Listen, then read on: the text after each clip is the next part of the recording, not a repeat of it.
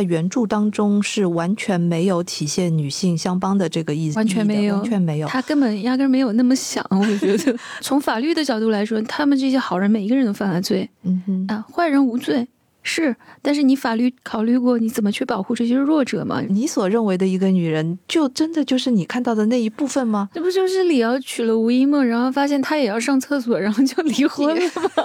就是就是这样。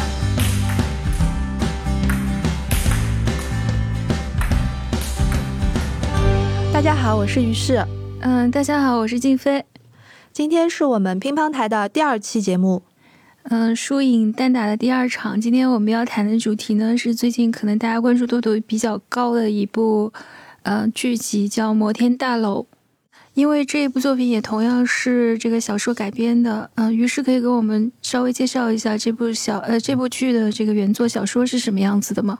这部剧的原作小说是台湾女作家陈雪在二零一五年的时候出版的一本长篇小说，但是在二零一五年出版的那个当下，其实引就是关注这本小说的读者，我觉得并没有太多。嗯，所以要感谢这个网剧，让这部小说又重新进入大家的视野。包括我自己也是在看了网剧之后，又把这本书拿出来重新看了一遍。嗯。呃，看过剧以后再重新去读小说的话，有没有对这个小说也有一些自己新的发现或者看法？最早我看这部小说的时候，其实是把它当一个一开始是当做一个陈雪的个人作品来读的。嗯，因为陈雪这个呃女作家在台湾其实这些年来，嗯，分量是很重的。嗯，它在于这个呃描写性少数人群的爱恋啦，还有原生家庭的这些对于。嗯，成年人的一些记忆方面的、精神方面的影响了，这些主题方面，他都挖掘的非常深刻，是属于那种，呃，从自己的回忆、自己的感情出发的那一类女作家。所以我看到《摩天大楼》的时候，其实还蛮惊讶的，因为我觉得他可能作为一个作家来讲，他想把这本小说作为自己的一个新的开端，嗯，想要拓展一下自己的一个写作的一个道路。然后，这个是我当当时一个很粗略的一个感想。我觉得这这是他在写作上面的一个文学策略上面的一个一个表现，就是他没有把一个类型小说写成一个类型小说。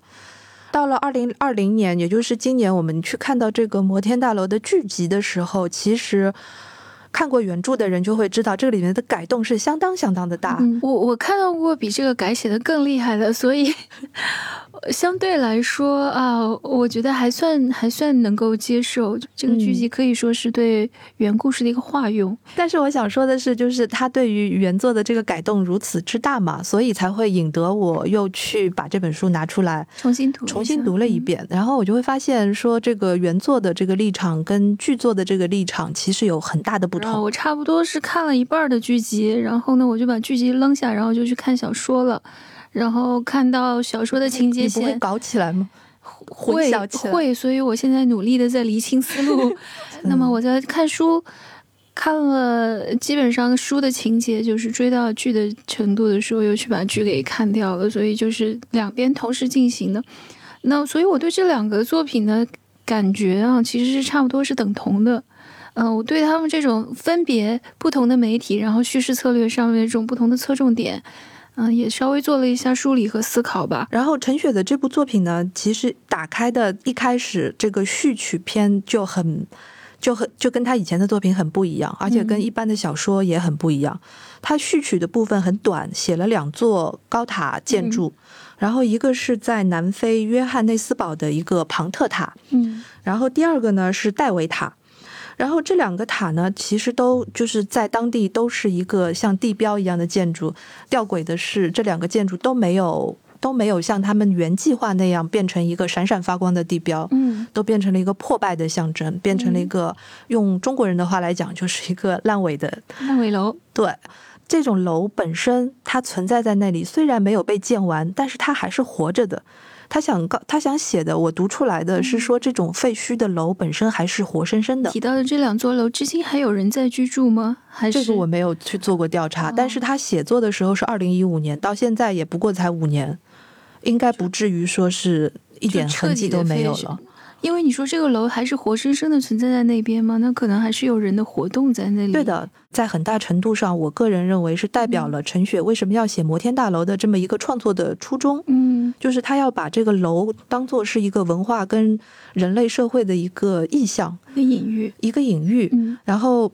这个第一部的写法呢，可以说是作家可以说是有一点点像那种上帝视角的，就是第三人称嘛，一个古典视角继承过来的。对的，嗯，对的，就是它能够让你在短短篇的这个篇幅里面，基本上对这个人物的性格、样貌、生平，对生平、职业特点，都有有了一个非常非常具体和清晰的一个一个了解。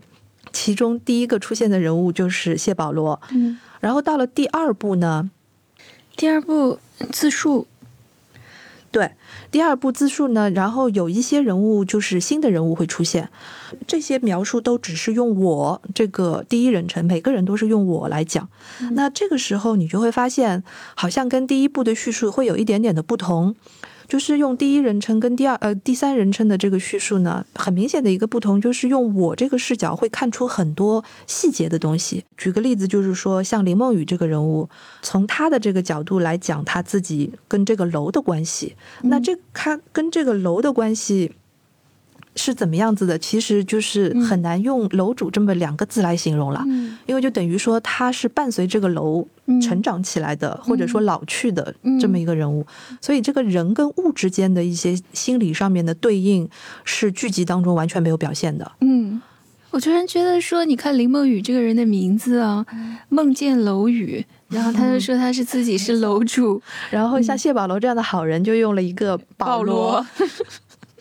是的，然后就到了第三步，呃，在命案发生了之后的一些重大相关人物的一些自白。嗯，这个自白呢，虽然在整个这个原著当中是没有警察这个形象出现的，对，但是在这个第三部的这些自白当中呢，你会感觉到好像他在面对着一个一面对警察或者是官方或者是第三方这样的一种角色，在袒露自己。到底做和没做一些什么事情？看过，我看第三章的时候，我有一种非常强烈的感觉，就好像我在审问这些人，好像在面对着他。杀人犯故事当中都会出现这样一个，就是一个大的镜头，然后特写一个审讯室，然后头顶上有一盏白光，明晃晃的打着你。但是看第三章的时候，你确实觉得这个人就在跟你倾诉，或者说你就把他抓过来问，就有点像无人生还的，哎，有一点审问的那种镜头，有一点像。其实是个蛮常用的手法。是的，嗯，但是他的那种临场感。可能会更强点。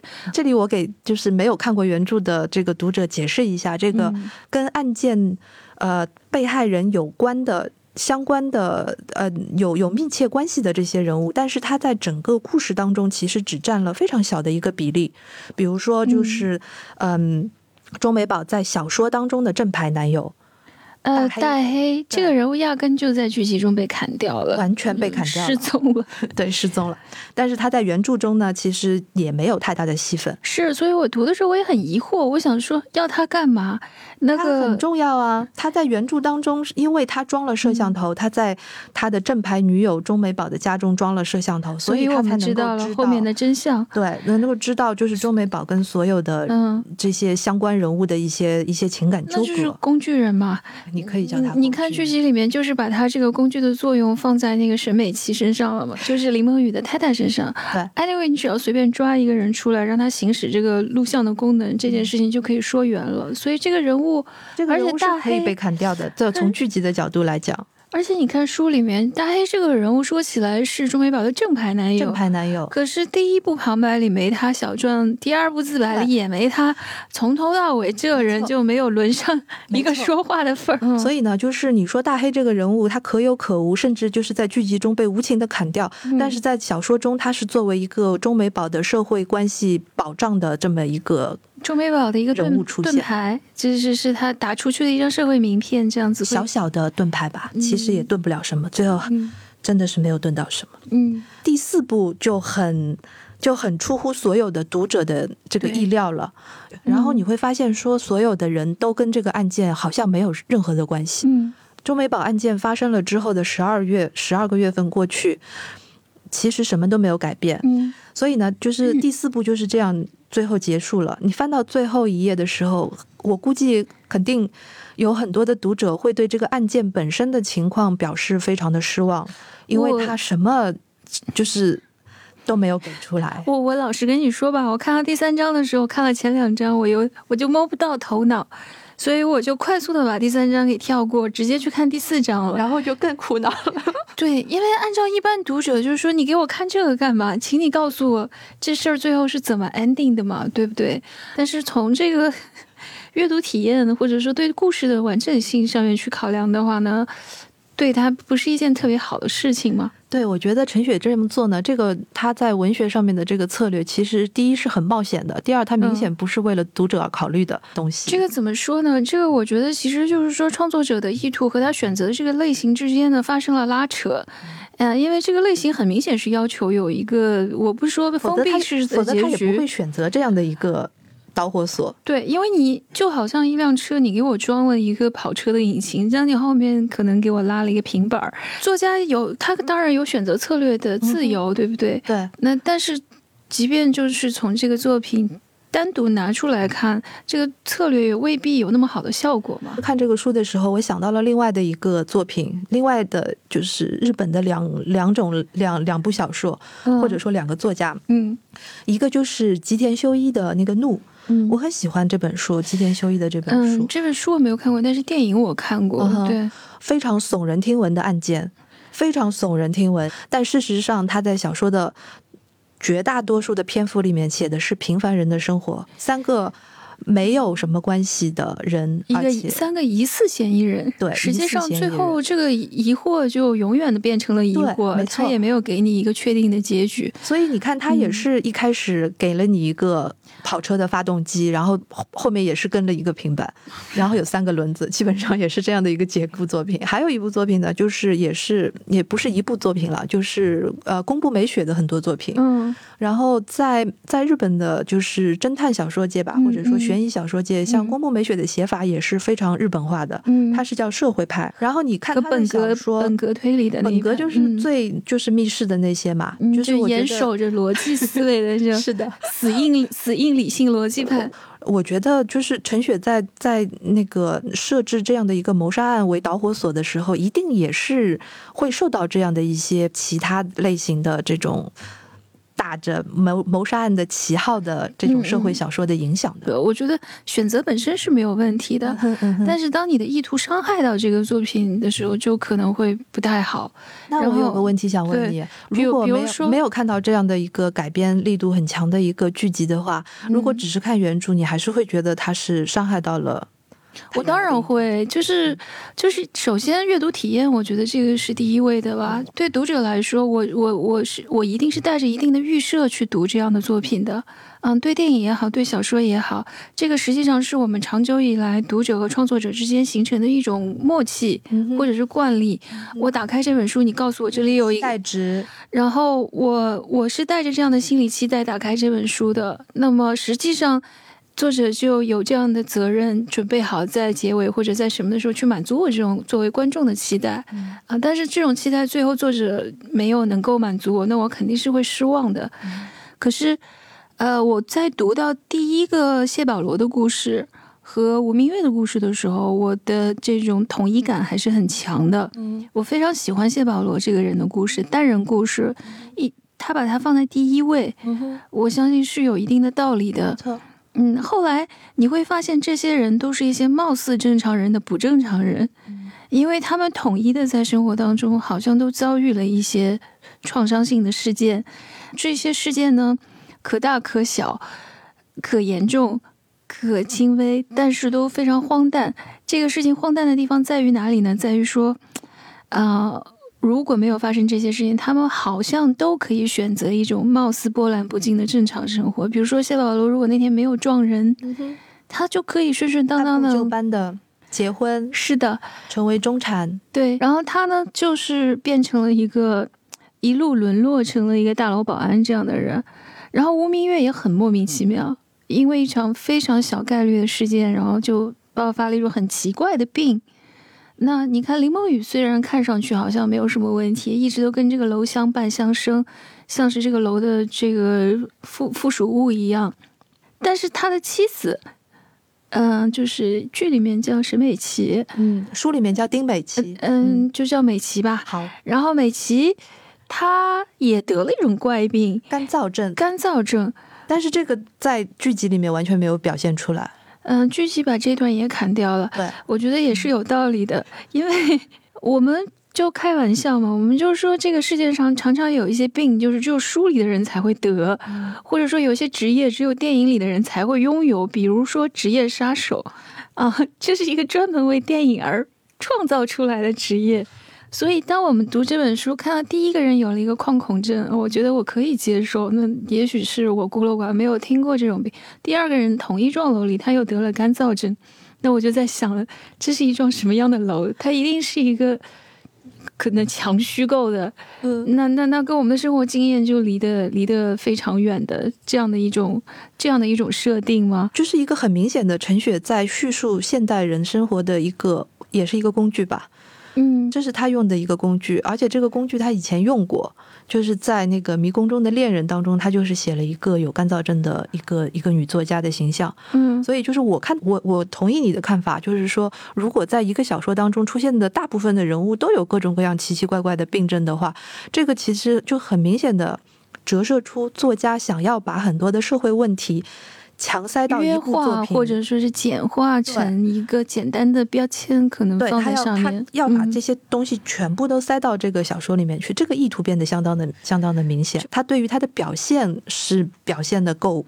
就是病症的表现是表现的够充分了，嗯，但是正如你所说，就是它的这个起因其实看起来好像，因为这个就是一个表征嘛，啊，只只是只是有这样的一个现象，可是真正重要的是是什么引起了这些病症？大家都觉得我本来的生活好好的，我好好的走在路上，我好好的去上个班，吧唧我就撞了人了。觉得如果沿着这个思路继续想下去，会更好。更好玩一更有更有深意一些，比如说，到底什么才是正常的人生？对，难道你谢保罗按照你原来计划好的娶妻生子，作为一个银行经理那样就是正常的人生吗？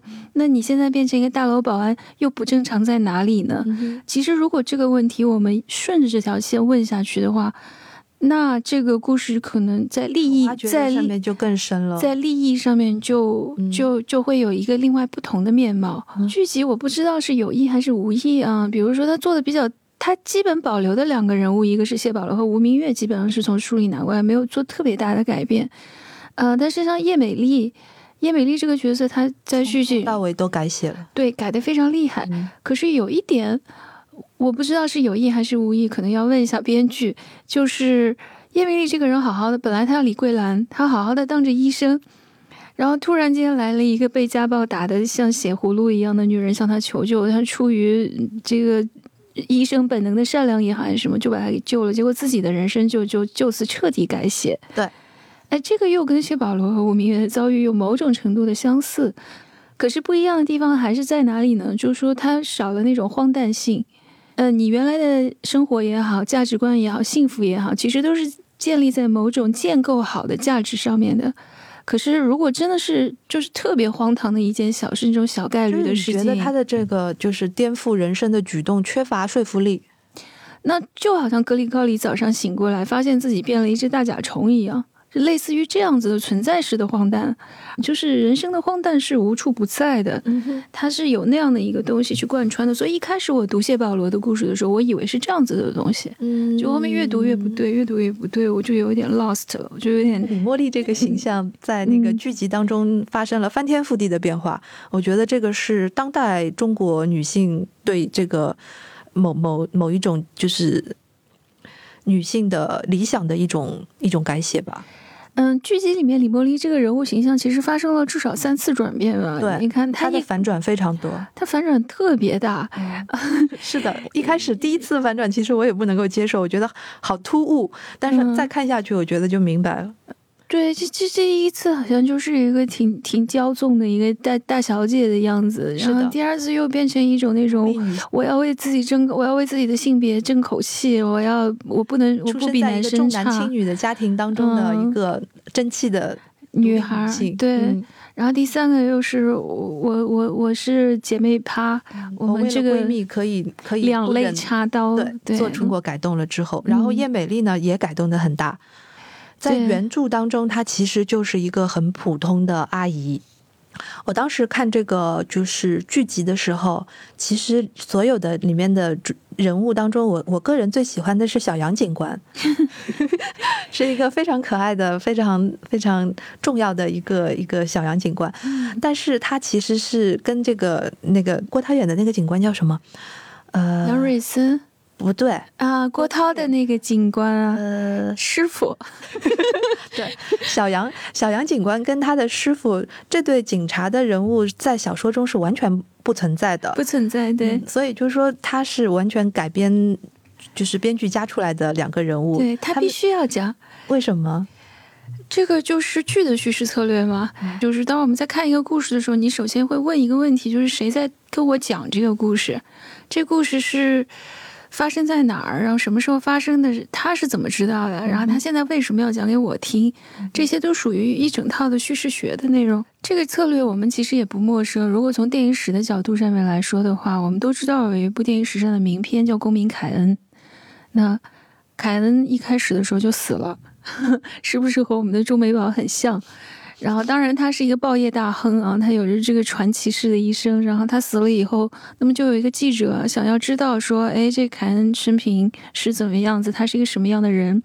那我们全程其实就是整个电影都是跟随这个记者的眼光和脚步去采访了他生前身边的朋友、同事、嗯，仇人、爱人。这样子慢慢的把他一生拼凑出来，最后给我们留下了一个悬疑的核，就是说那个玫瑰花蕾到底是什么？一直到最后，当然奥逊威尔斯也没有跟我们说的特别清楚到底是什么，以至于后面有很多人去争论不同的解读。对对对对对，这个其实是他们的编剧的轨迹吧，就是一个开放式的，你们想怎么解读都可以，留了一些这样的余地。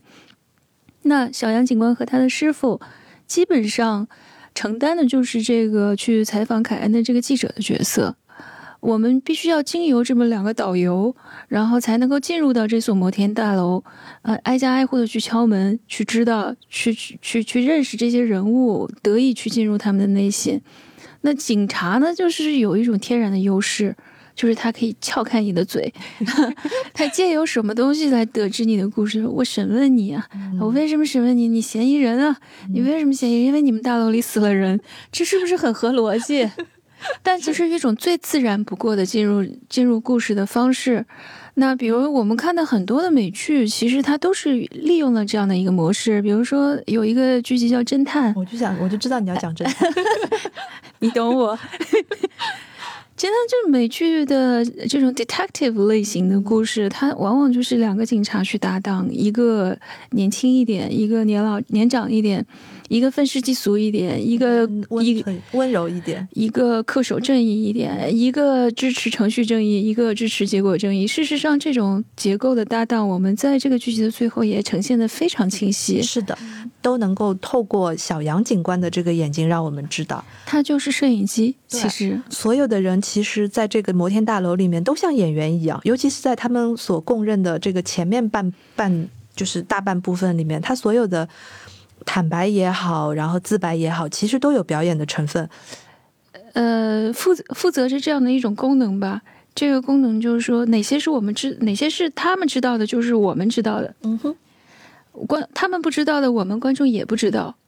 对，所以这个案子是怎么破的，你就相当于也是带入到这个侦探跟师傅是站在我们这一边的。对他们是必然是要站在我们这一边的。所以你看，小杨警官他最后。一些点题的话，基本上都是他在说的。一些完全正确的，就是小杨这个人物，其实编剧也给他稍微加了一点点个人的故事在里面，不至于让他变得特别的符号化。符号化，比如说他有一个特别好的、特别暖的男朋友。哎呀，怎么怎么怎么工作忙，他都不会去抱怨，完美十二二十四孝男友。给他编了一点点这样的个人的故事啊，让我们稍微有一点共情。比如说给师傅也编了一点这种过去的创伤的故事，这都是一些比较比较经典的编剧的套路吧。嗯嗯。那其实这个我就想说回这个原著一点点。嗯，首先陈雪这个故事呢，我其实不是特别强求他的，因为当我理解了他的这个意图以后啊，我就不太强求他这个情节性上面的不跌宕起伏，以及这个破案的过程怎么样了。你知道他意不在此吗？你也就不再去追求那个了。但是他提供了一个非常坚实的基础，就是他的材料非常的多啊，他前前后后我觉得写了可能有几十个人物，嗯啊，每一个人物。有不说全虚全伪吧，但是至少在他人生当中某一个片段，他是如何进入，如又如何出去的，这个这一些片段性的东西都是很生动、很很很扎实的。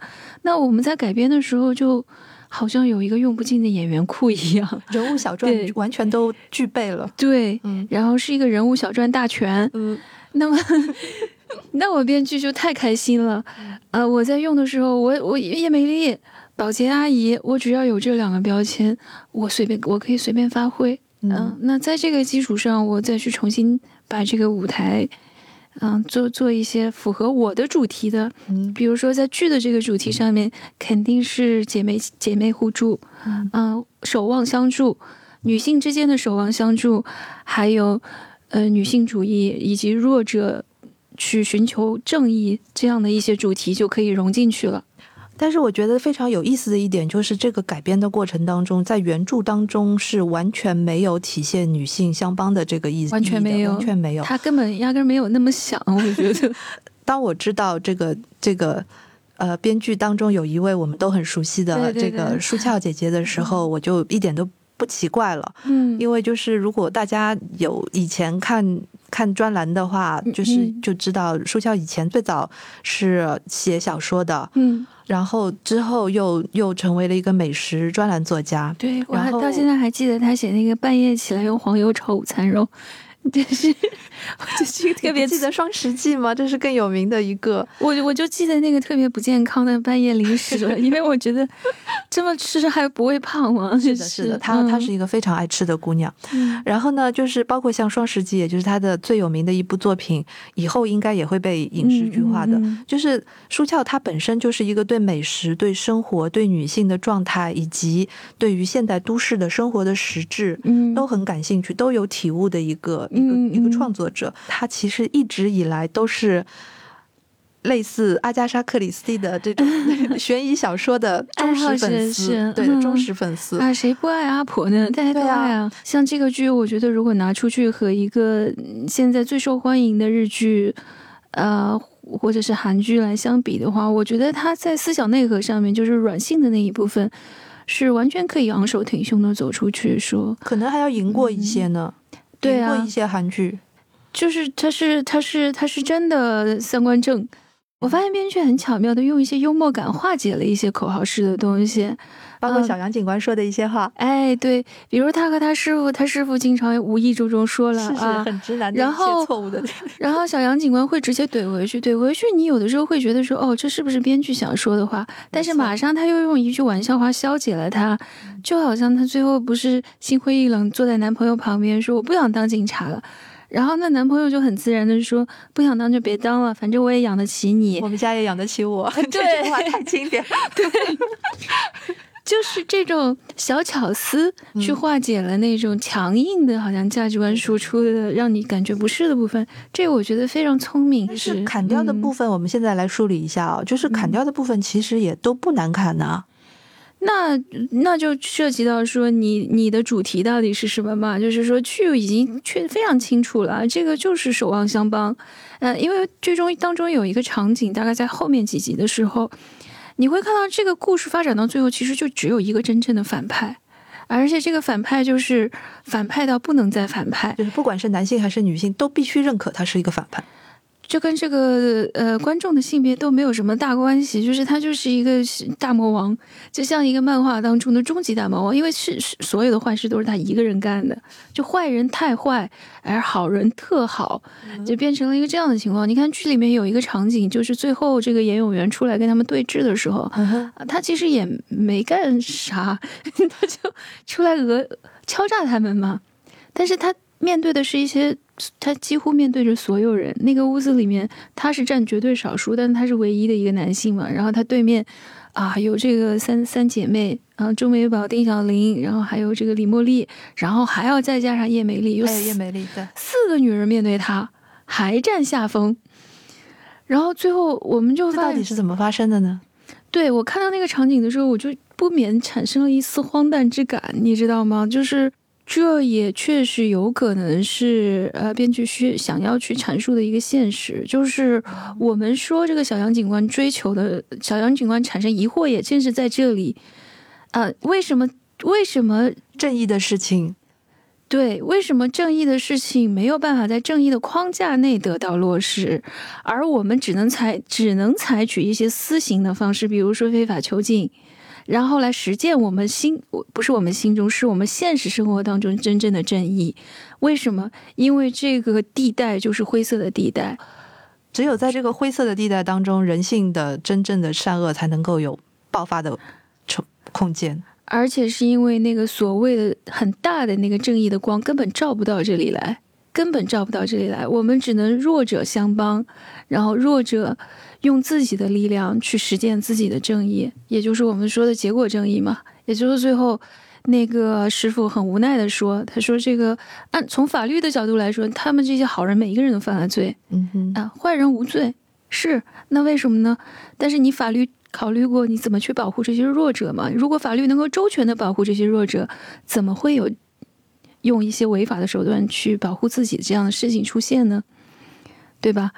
所以说这个。”这个我觉得说，呃，那个画面给到我的一些联想就是这样，就是说，我们如果画一个图的话，我们会发现坏人那边就只有一个，严永元，严永元啊，你看，不管是严俊也好啊，林大森也好啊，或者林梦雨也好，这些男性啊，嗯，其实也都是站在周美宝这一边的，当然，嗯，大家也全都是因为同情他们，或者喜爱他们，或者纯纯粹是垂涎他们的美色。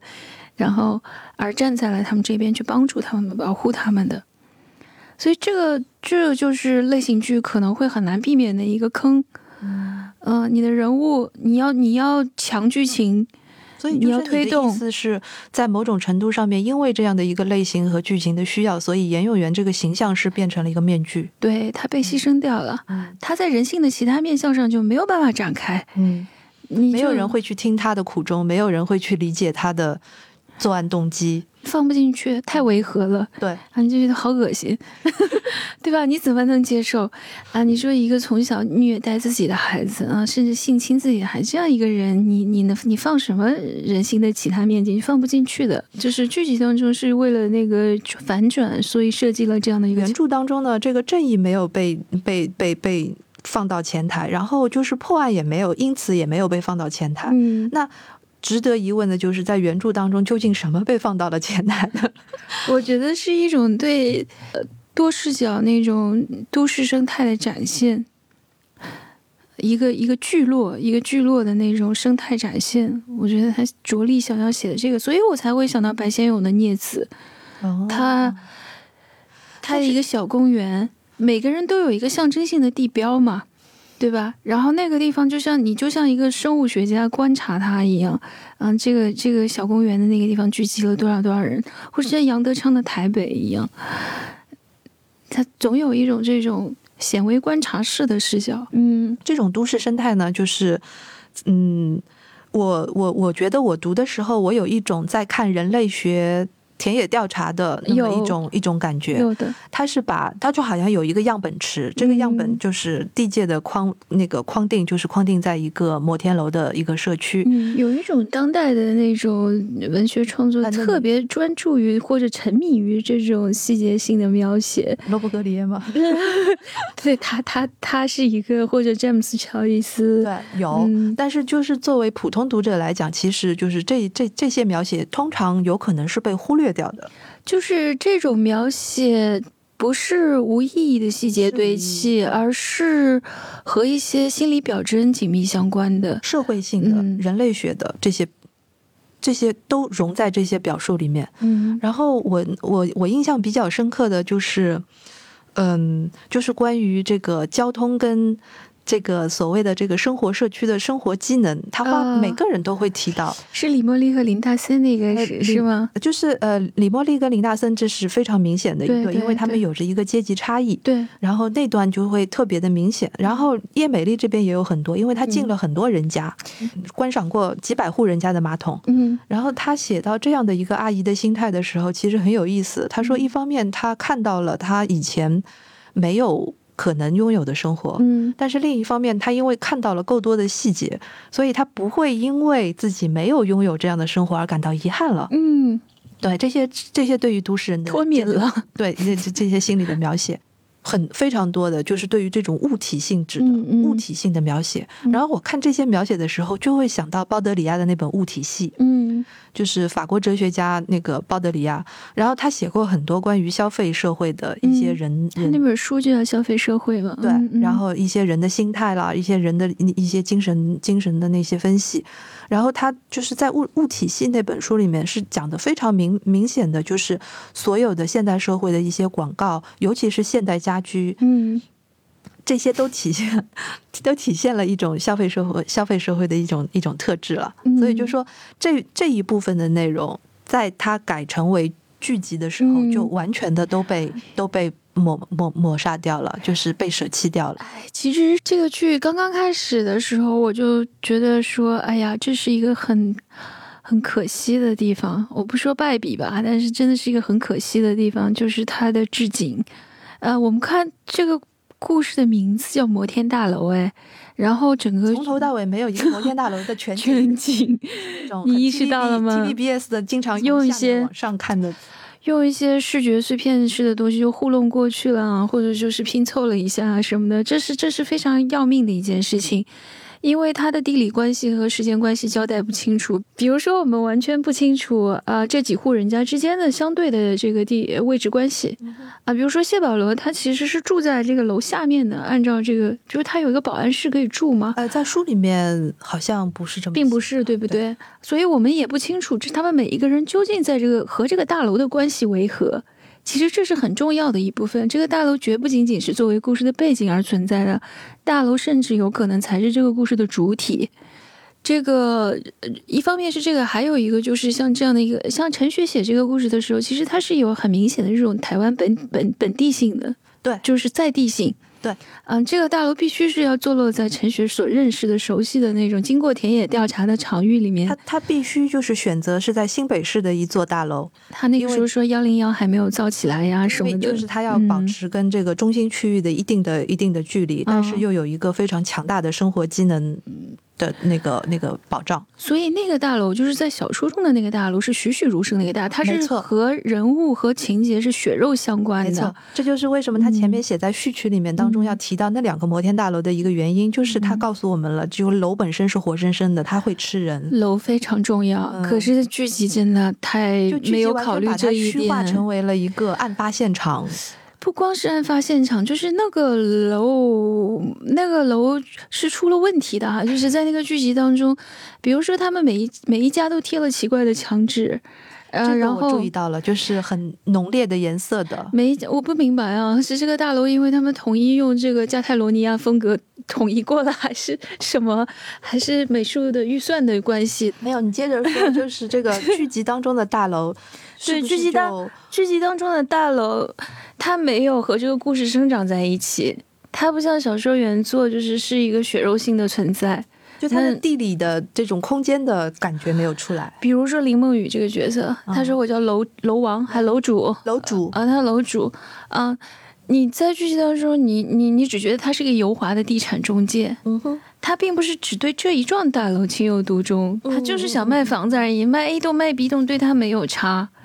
可是他在，我觉得这个人物的心态上面，可能其实还可以更做的更玩味，更令人玩味一点。他的这个心态跟跟楼共生的这种心态，在原著当中写的还挺好的。基本上所有的剧集当中人物跟这个楼都没有啥关系。就假如说我们把这一波人换一个地方啊，假如说他们就是在个村里，他换一个别的社区名字也一样。Moment 啊，就是避免社区或者什么社区，对吧？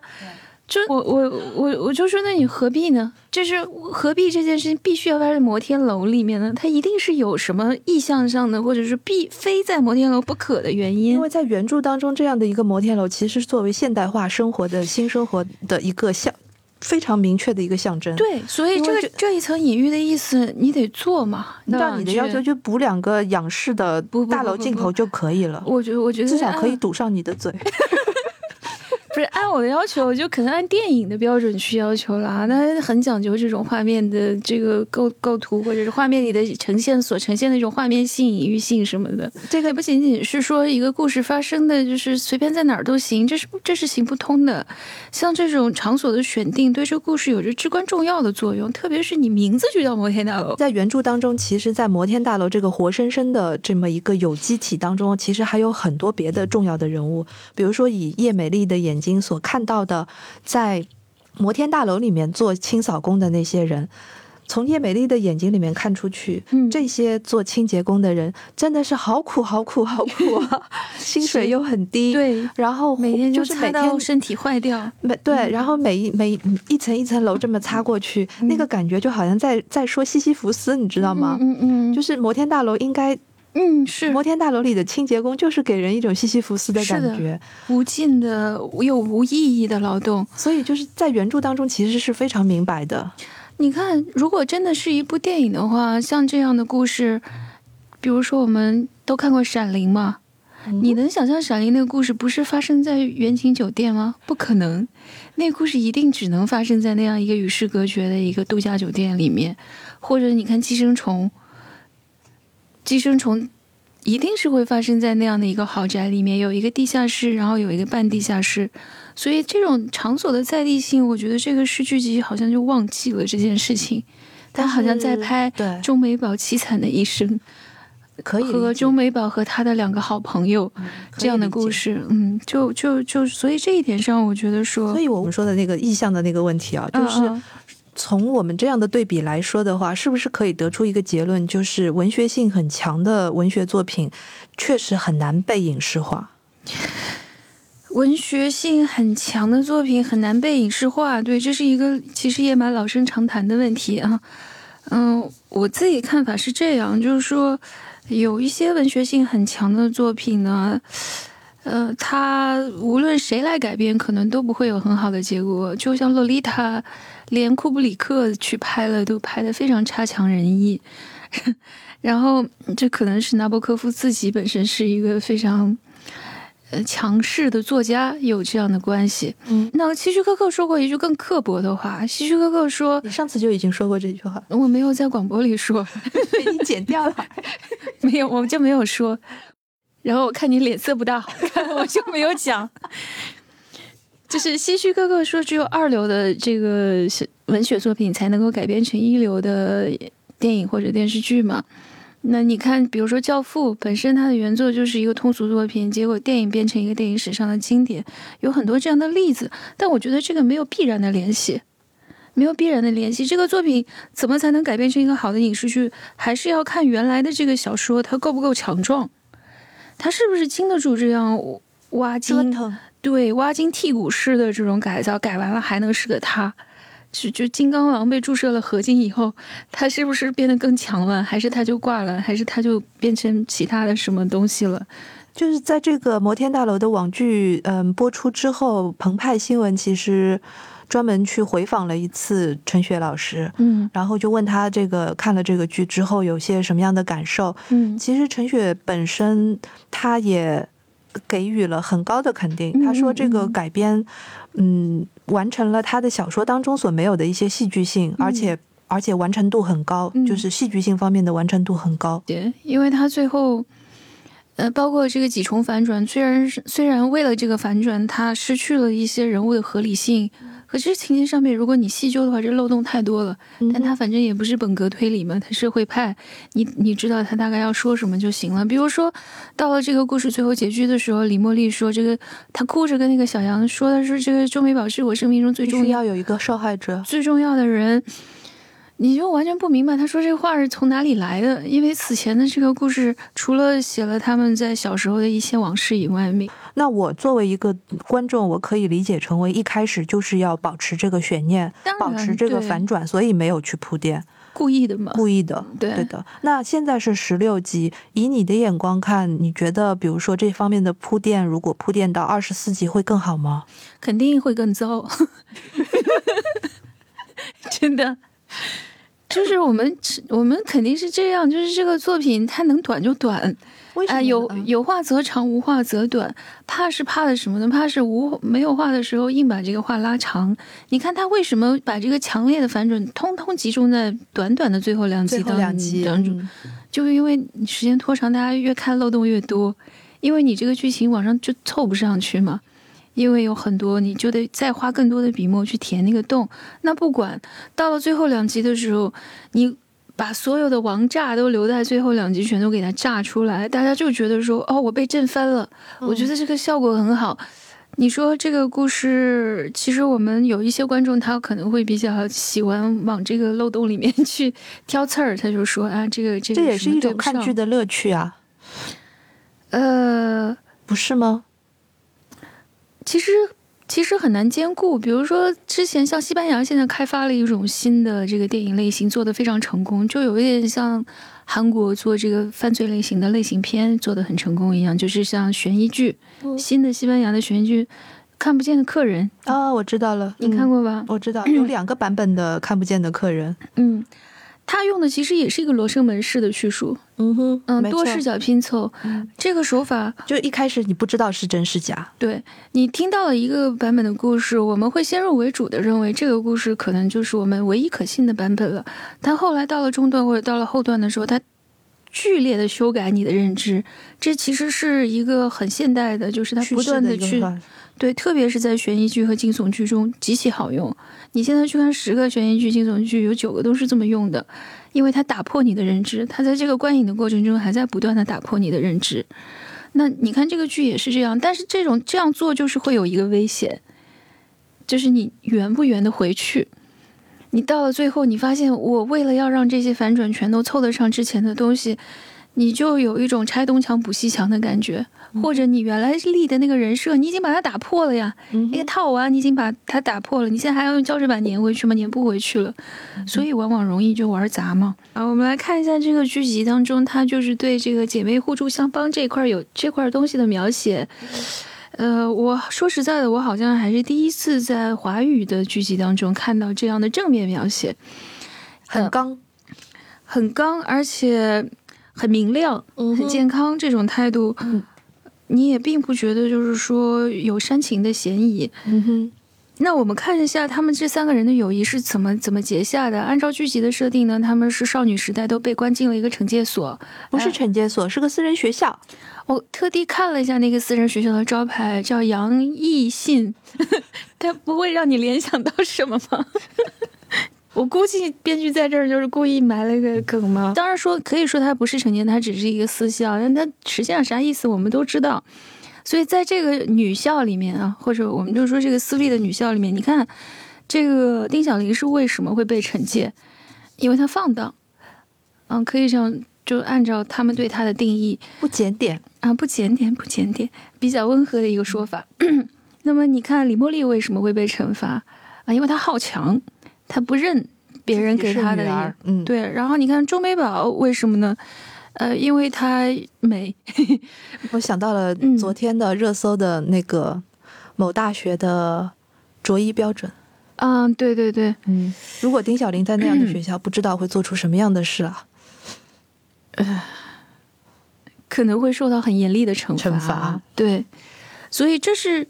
所以这三个这三个女性，再加上一个女性，就是丁美丽，呃，叶美丽，就是丁小玲、叶美丽、李茉莉这三个女性，就是对钟美宝的这个帮助最大的这三个最铁的女性，其实都是编剧深造出来的。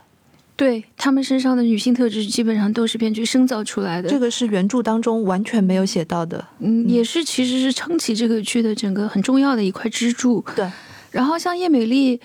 呃，我觉得可能多多少少他对他们的母亲就是终结是有一些情愫在里面的，当然剧情没有表现的特别明显。我倒是觉得，我我我倒不觉得这部分有很多。我觉得他主要是因为是一个单身的知识女性对于孩子跟家庭的一种渴望，这其实无所谓，这个也不是他要说的重点。嗯，原著当中的钟美宝其实性格要灰暗的多，嗯，被动的多，他复杂的多，因为他要活下来，他怎么可能不去依靠一些自己本身就有的女性资源呢？比如说他身边可能就围绕着三个或者是四个男人，然后这样子去。这样子去去为自己生获得一些生生存的资源，剧集当中就把这些都做得很干净，好，他就是很好，就是把他保护成为了一个值得保护的角色。剧中的这个美宝是愿意把自己的坚强的一面无私的奉献给别人的，嗯，包括吴明月了，包括包括别人严严俊了，包括甚至包括谢保罗都是，嗯，就是让对方可能是一个在现实生活中觉得自己被孤立的这么一个人，第一次觉得被关怀到了，所以他是什么呢？他才是。他其实应该改名叫吴明月，你知道吗？就是一轮明月，对，一轮明月遍照大地的那种感觉，就是完全是抽象化的美的那样的一个。所以不管是男人还是女人，其实都爱他。就是他这个小说里面提到，比如说周美宝。呃，那个大黑在镜头里面看到了周美宝原来跟别的男人是这样上床的，是有这样的一些虐恋的那些动作啦或者什么，然后他第一个反应其实是这个不是他，这个不是我所认识的美宝，嗯，这个是。这是一个放荡的美宝，等等等等，就是这些，我觉得很可笑。你所认为的一个女人，就真的就是你看到的那一部分吗？这不就是李瑶娶了吴一梦，然后发现她也要上厕所，然后就离婚了吗？就是就是这样，就非常可笑。就是就是像那个书里面的严永元在，就是书里面的严永元也说过类似的话，就是周美宝长得那么美，嗯，什么错都是她，都是因为她，她是一个恶魔，她是一个魔女。就是受害者有罪论，然后他，所以刚才我不是说到惩戒所，你看他们每一个人为什么被惩戒吗？周美宝可能就是因为美啊，你美就是你的错，你要是不那么美，你也可以幸福的平平淡淡的过一生。然后你现在就是因为你的美，你招来了恶鬼。就是就是对于美这件事情，其实这个书里面给了很大的一个让你反思的空间，就是。到底人们所说的这个女人的美到底是个什么东西啊？它里面的每一个人物都必须要很美吗？呃，这是全社会的一个对女性的眼光所构筑出来的。对，嗯，美是你这成为值得的女人的一个前提条件。所以我觉得本身就是一个有有态度性的一个问题。没错，它本身就是有一个有态度性的问题。那你看，比如说好莱坞电影当中，它曾经有一种电影类型叫黑色电影嘛？黑色电影当中就是有这么一个名称叫 “femme fatale”，就是叫蛇蝎美女。嗯嗯嗯，这样的一种蛇蝎美女的形象，第一要求就是它具有一种拒人于千里之外的诱惑性啊，她。看上去不仅美艳，而且还对你有威胁性，所以这种又美艳又冷酷，还有一点危险性的女人，好像就会变成是一种特别吸引人的符号。那，但首先是要美啊！对啊，首先就是要美啊！只是蛇蝎，你不美，那你就只是蛇蝎而已。哦，我要说什么都忘了。蛇蝎美女啊，不是蛇蝎美女。我要说的是，就是你想一下，如果丁小玲他们他们要惩罚丁小玲，要惩罚李茉莉，要惩罚钟美宝，可能还要惩罚叶美丽，这些人的特点集中起来，其实就是一个社会性的厌女症，然后是那种受受害者有罪论，才是把这些身为弱者的女性推向更深的深渊的一个原推手。